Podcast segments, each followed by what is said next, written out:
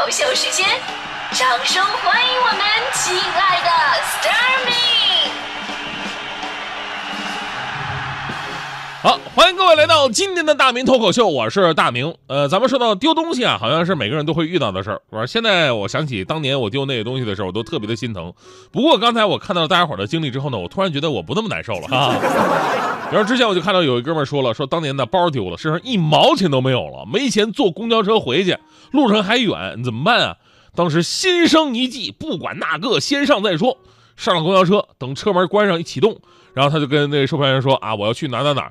售票员说了什么？你坐反了。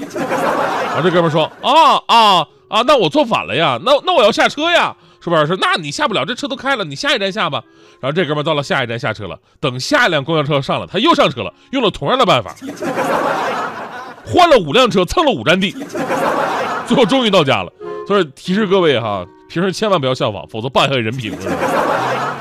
而我身边最近丢东西的人啊，就是我们领导。之前呢，有段时间我们领导总在我们办公室待着啊，往我们那儿跑，干什么呢？也不是布置什么任务。然后最开始吹嘘就是刚买那个华为手机，展示各种拍照能力啊，说什么碾压苹果，对吧？然后开始给我们灌输国产手机怎么怎么好，而且是每天早上都会往我们这儿跑一次，啊，诉说昨天对于这个手机的一个新的发现。结果有一天我们领导竟然没来，哎，我们觉得好像缺少点什么。后来才听说啊，领导手机丢了，毕竟是领导啊，对吧？还得还安慰一下，啊。之后有一次领导来我们办公室，然后我们大家伙就围上去了啊。有的说，哎，领导你没事吧？节哀顺变呀，对吧？我说领导你你怎么丢的呀？要不我帮你查查监控啊？还有出招说，领导我告诉你说，你以后啊，你别用自己的照片做手机桌面，你换个美女，哎，你换美女当手机桌面，这样的换回来的可能性会大很多，是吧？正当大家伙纷纷表示关心的时候，大迪凑上去了。呃，领导，那别难过啊。那什么，我我就问问，呃，那么你你手机丢了以后，你你充电器跟耳机能送给我吗？领导脸都绿了。所以你们以为大迪现在总被扣钱，只是因为读错字那么简单吗？告诉你们，并不是，他不仅不识字，而且还不识相。今天为什么想说这个话题呢？呃，关注我个人微信公号的朋友们也知道，我微信个人公号是大明的快乐时间，谢谢啊。前天我在西单大悦城的天桥上捡到了一个人的工作证跟公交卡，上面有名字，所以呢，我就在我那个大明的快乐时间的微信公号上发起了，呃，咱们听友一起找人的这么一个推送啊，本着街上随便找三个人就能有一个共同认识人物的原则，发动群众的力量。我跟你说，你还别说，咱们听友特别给力，不到二十分钟就在我那个公号下面留言，啊，说人找到了。这两天呢，我就把那个证件寄还给那位朋友，所以在这里呢，向咱们的听友说一声感谢。因为丢东西这事儿吧，真的是特别糟心，尤其是证件，它补办起来特别的麻烦。所以说这事儿吧，也让我想起来当年我丢东西的那些经历，有比较贵的。我之前节目开始我就跟大家伙说，我丢那个诺基亚八八五零嘛，当时六千多块钱，还有上大学自己攒钱买的吉他，一个月的生活费。当然也没太多啊，就五百块钱啊。虽然这俩东西呢相对来说比较贵重一点吧，但是我印象最深刻的一次，其实是我小学的时候丢过的一个不值钱的东西，是一个饭盒。可能很多朋友都丢过饭盒，但是我丢的方式我就特别的奇葩。就咱们小的时候都流行自己带饭嘛，对吧？在学校热一热吃，然后晚上再带回来。结果呢，在我四五年级那会儿吧，开始流行那种投币的游戏厅了。当时吧，我们放学很多孩子都不直接回家，然后呢，拿着吃饭省下来的钱，一块钱五个币，然后玩一会儿。很多小孩呢也没钱啊，在旁边抻着脖子看。结果有一次呢，我为了倒出手来玩这游戏，我就把饭盒放在那个大机器的顶上了。然后玩完回家的时候吧，我就把这茬忘了忘了，空手回到家。我妈问我饭盒呢，我当时我就懵了，完了，但我也不能说我落游戏厅了，我只能说啊，那什么我落学校了。我说那你明天赶紧给我拿回来呀。第二天放学的时候吧，我就直接跑到游戏厅了。我当时真的希望是非常渺茫的，因为那种地方人又多又乱，丢东西不太可能找回来。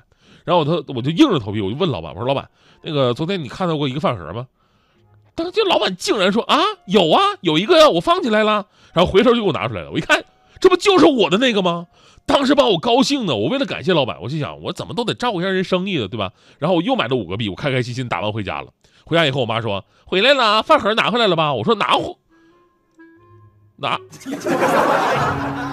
我又落那儿了。刚才玩的太投入了，就等我第三天再去找老板的时候，老板说：“兄弟啊，这次我是真没看到啊。”所以这些个丢东西的经历啊，总会有一种让人将心比心的感觉。就是当你就如果你捡到了别人的东西，其实第一个感觉不应该是这东西有多好啊，对自己有没有用，而是你想一想，丢东西的这个人他应该有多着急啊，对吧？昨天我看一新闻说，杭州有位女士丢了一款价值三十七万的戒指，啊，这定制的戒指特别的值钱，然后呢报警了。当时呢家里边有保姆和钢琴老师，然后警察在现场啊就把所有嫌疑的人都传唤过去了，他们也很配合，但是也确实没发现什么疑点。然后丢戒指这位女士又想起来，是不是我孩子就当玩具玩，然后就扔垃当垃圾给扔了呢？但当时啊垃圾车都给运走了。结果呢？这个警察叔叔赶紧出门叫停了刚装好车准备出发的垃圾车，环卫人员呢担着务工的责任啊，也是积极的配合，最后还真的在这满满一大堆的垃圾里边找到了，就自己保管不好，麻烦了那么多的人。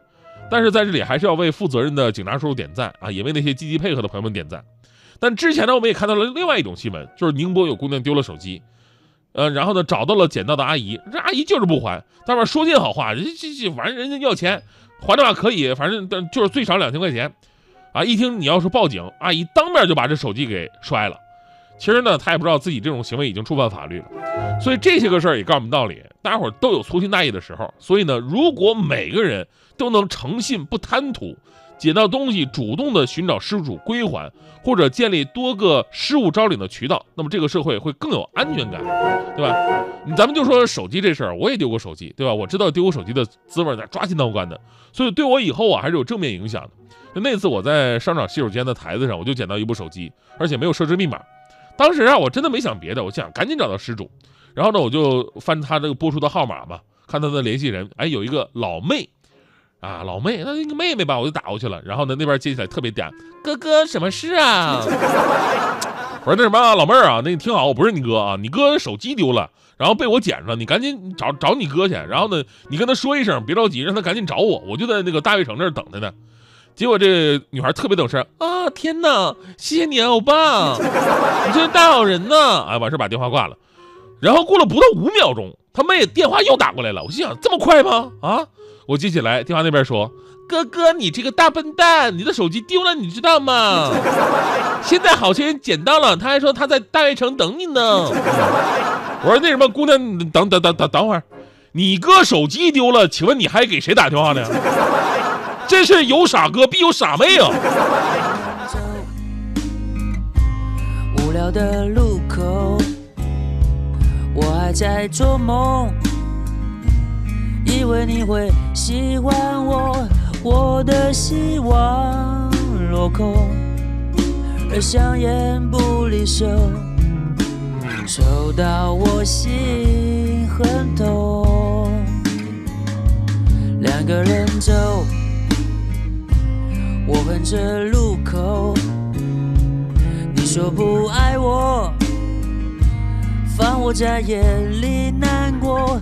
连再见也不说，而眼泪没停过，哭到我鼻涕流。爱情就是黑洞，扭曲我所有。我想要爱你，却迷失了我自己，真的分不出来。给的是不是真爱？游戏我玩不起来。我不想走去你家的路口。